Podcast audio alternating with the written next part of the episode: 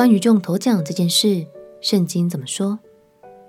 朋友平安，让我们陪你读圣经，一天一章，生命发光。今天来读箴言第十三章。相信有许多朋友都做过类似的祷告：神啊，求你这一次一定要帮助我中头奖。中大奖的滋味，每个人都想尝一尝，这是人之常情。不过，如果长时间沉溺在这样的想法中，恐怕就不太好喽。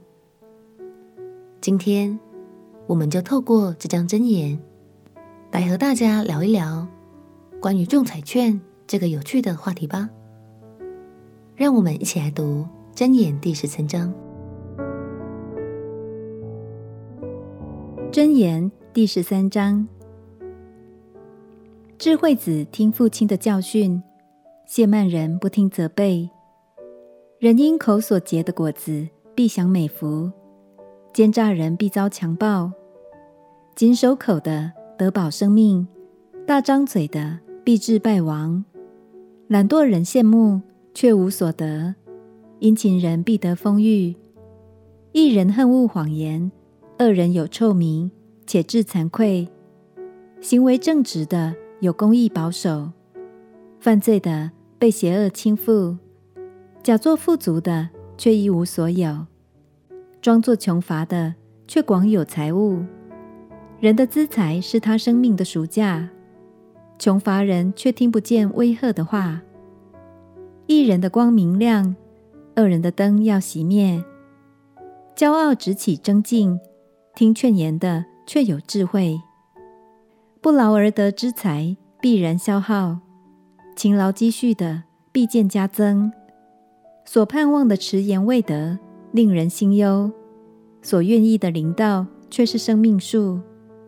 藐视训言的自取灭亡，敬畏诫命的必得善报。智慧人的法则是生命的泉源，可以使人离开死亡的网罗。美好的聪明使人蒙恩。奸诈人的道路崎岖难行，凡通达人都凭知识行事。愚昧人张扬自己的愚昧，奸恶的使者必陷在祸患里。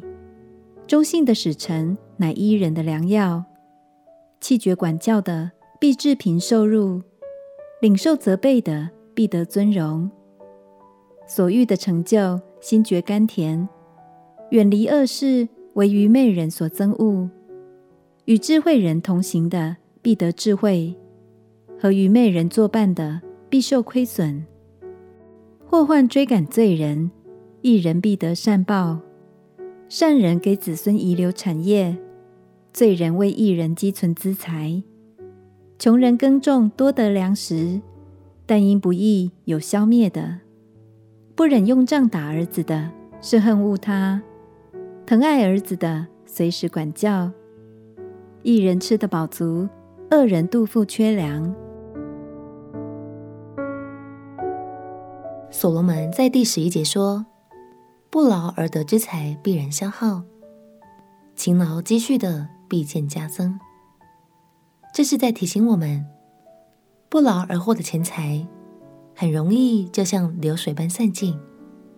相反的，脚踏实地所得来的，会让我们更加珍惜。也更可靠哦。